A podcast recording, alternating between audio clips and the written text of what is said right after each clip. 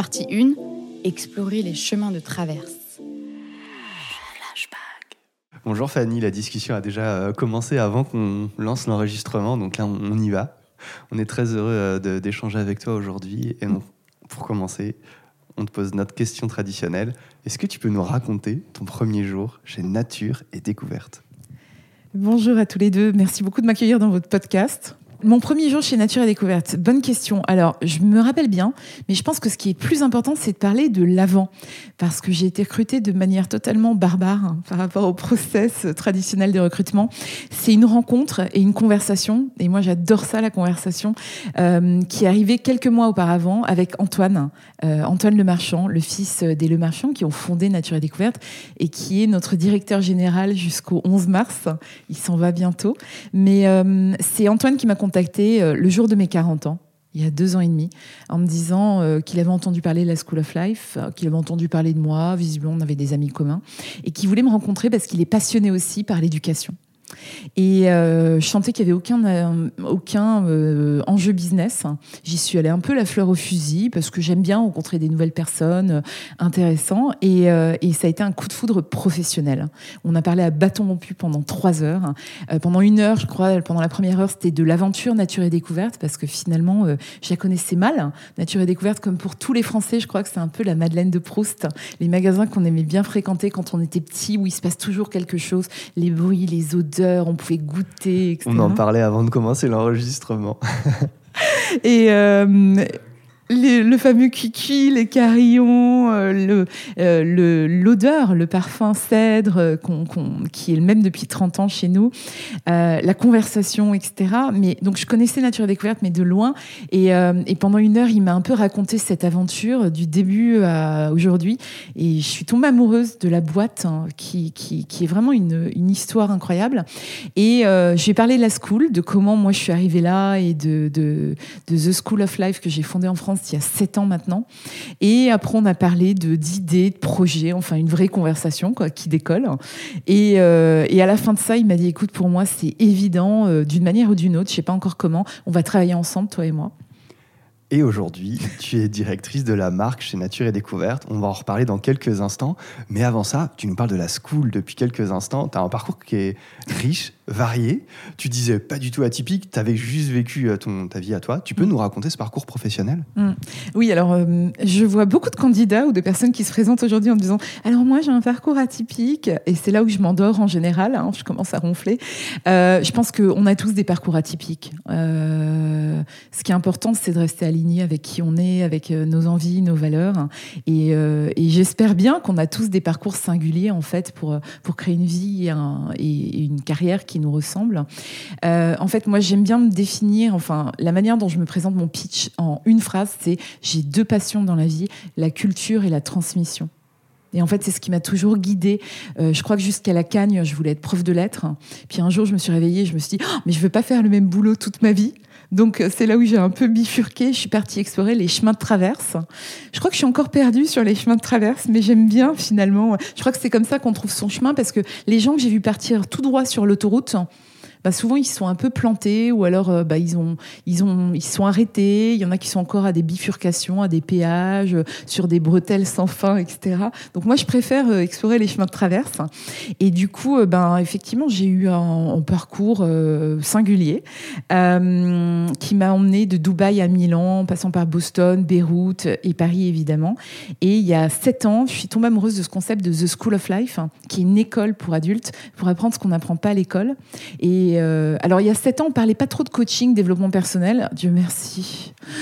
Mais euh, à la school, je préfère parler de développement culturel ou émotionnel. Ça a été fondé par un philosophe. Et pour moi, la culture, euh, la culture est très importante parce qu'elle t'aide à comprendre des concepts compliqués, mais en partant d'une œuvre d'art, en partant du travail d'un artiste ou d'une œuvre littéraire. Et j'aime bien cette approche qui est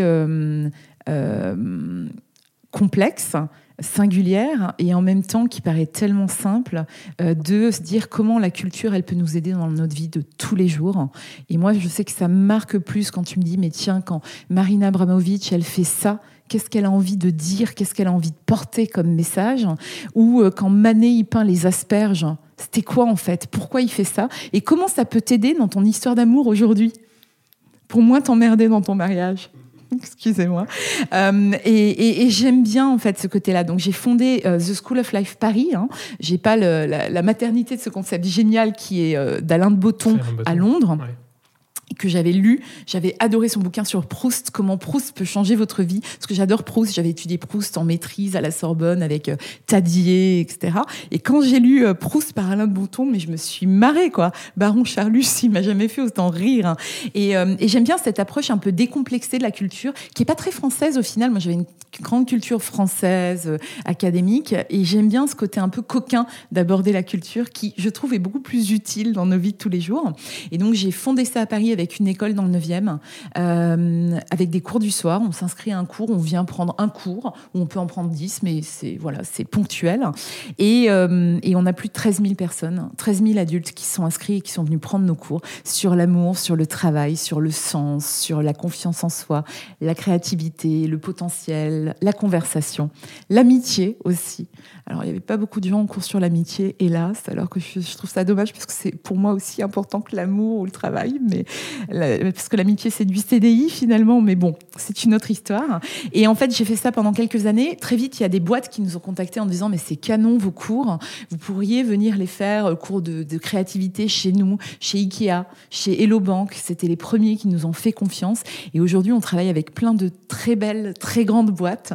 Euh, et, euh, et, on a un parcours sur l'intelligence émotionnelle et les soft skills. On a 20 petits cours de soft skills qui sont développés mes profs sont philosophes, psy, avocats, start-upers, artistes, euh, improvisateurs, et qui, euh, ben, qui, qui déroulent ces cours de The School of Life qui nous viennent de Londres, qu'on adapte à la culture française, et qui marchent, parce que la preuve, c'est qu'en en fait, ça cartonne aujourd'hui.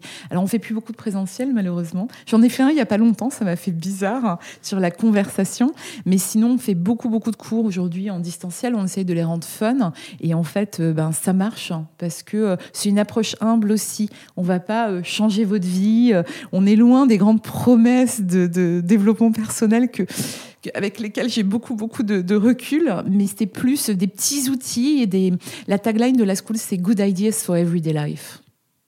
Quels sont les cours qui marchent bien et ceux qui marchent moins bien peut-être Alors, ceux qui marchent moins bien, c'est le cours sur l'amitié. Je vraiment, trouve ça vraiment dommage. Il y en a d'autres où tu te dis c'est dommage celui-ci. Euh, je, mmh. je pense qu'il devrait mieux fonctionner. Euh, oui, il y a le cours sur comment la culture peut changer votre vie qui marche moins bien, étonnamment, euh, parce qu'on n'apprend pas forcément ça à l'école et je pense qu'on pourrait vraiment bénéficier en France, parce qu'on adore la culture de toute manière, donc euh, se dire comment je fais le lien jusqu'à euh, ma vie de, tous les mhm. jours, je trouve ça hyper intéressant. Et les cours qui cartonnent, et là c'est un signe des temps, mais en même temps ça fait sept ans qu'ils cartonnent, donc c'est le cours sur le travail c'est comment identifier son potentiel professionnel. Mhm. Et le cours est bluffant.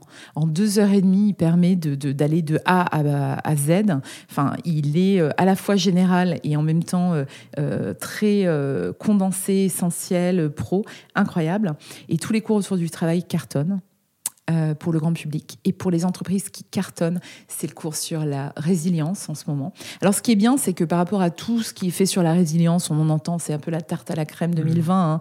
Euh, ce qui est bien, c'est qu'il a une approche euh, complémentaire totalement complémentaire. On parle de Oedipe dans le cours, on parle de, de, de, Woody Allen, on va parler de, de, de, Freud, mais, mais de manière totalement décalée. Et j'adore ça. On parle de Shakespeare à un moment et, euh, et le cours, euh, on parle de l'amitié, des vertus de l'amitié dans un cours pro sur la résilience euh, et de l'humour hein, et du rôle de l'humour.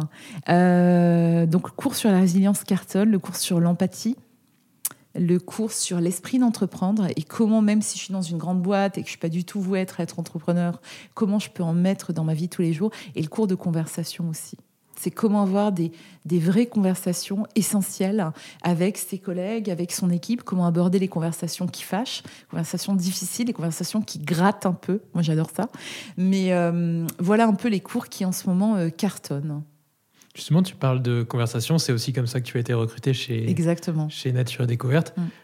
Euh, tes entretiens, ils se passent comment? Comment toi, quand tu donnes des entretiens, ou quand tu fais passer, entre guillemets, des entretiens, tu les gères, ces entretiens-là bah, J'aime bien faire parler les gens pour voir la manière dont ils se présentent.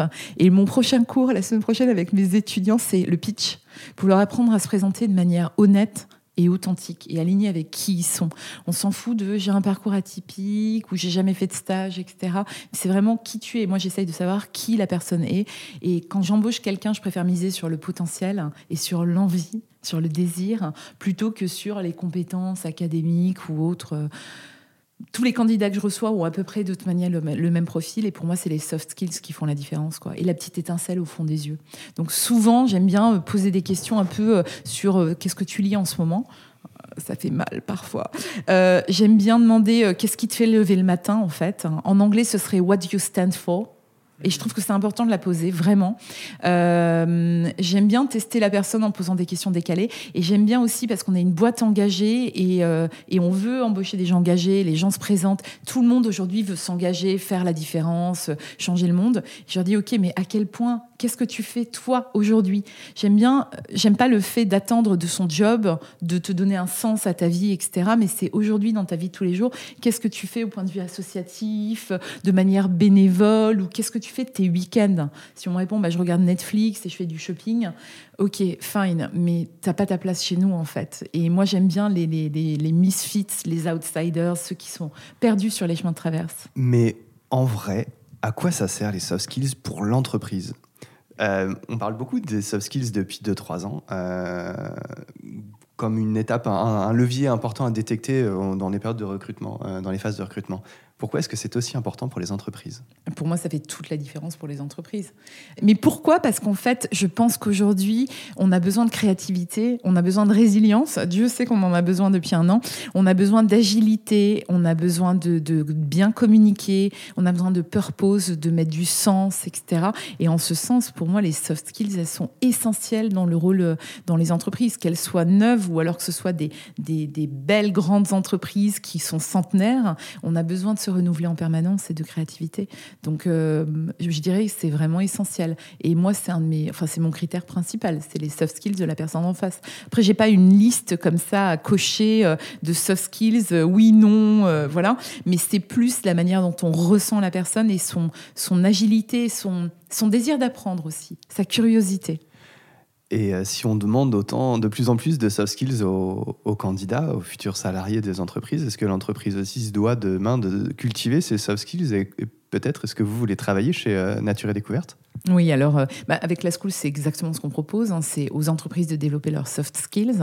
Euh, et chez Nature et Découverte, bah, on vient de mettre en place un cours de résilience euh, pour tous les salariés. Moi, j'en ai fait pas mal aussi pendant les confinements pour tous les collaborateurs qui étaient certains en chômage partiel, les gens des magasins, quand, quand les magasins étaient fermés, par exemple. et puis, on développe beaucoup, on travaille énormément sur la conversation chez Nature et Découverte, sur les fameux, les anciens EAI, les entretiens annuels, etc. On essaie complètement de renouveler le modèle en les faisant, enfin pour moi, ça devrait être toutes les semaines presque.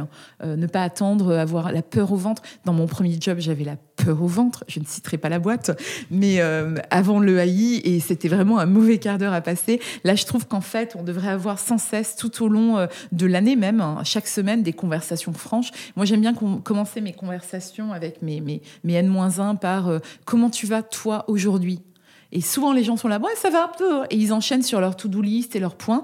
Et j'aime bien prendre le temps justement d'avoir cette conversation, euh, surtout depuis un an. Je pense que c'est hyper important et, euh, d'aborder euh, et toutes les conversations aussi qui grattent et les non-conversations qui sont aussi intéressantes à aborder.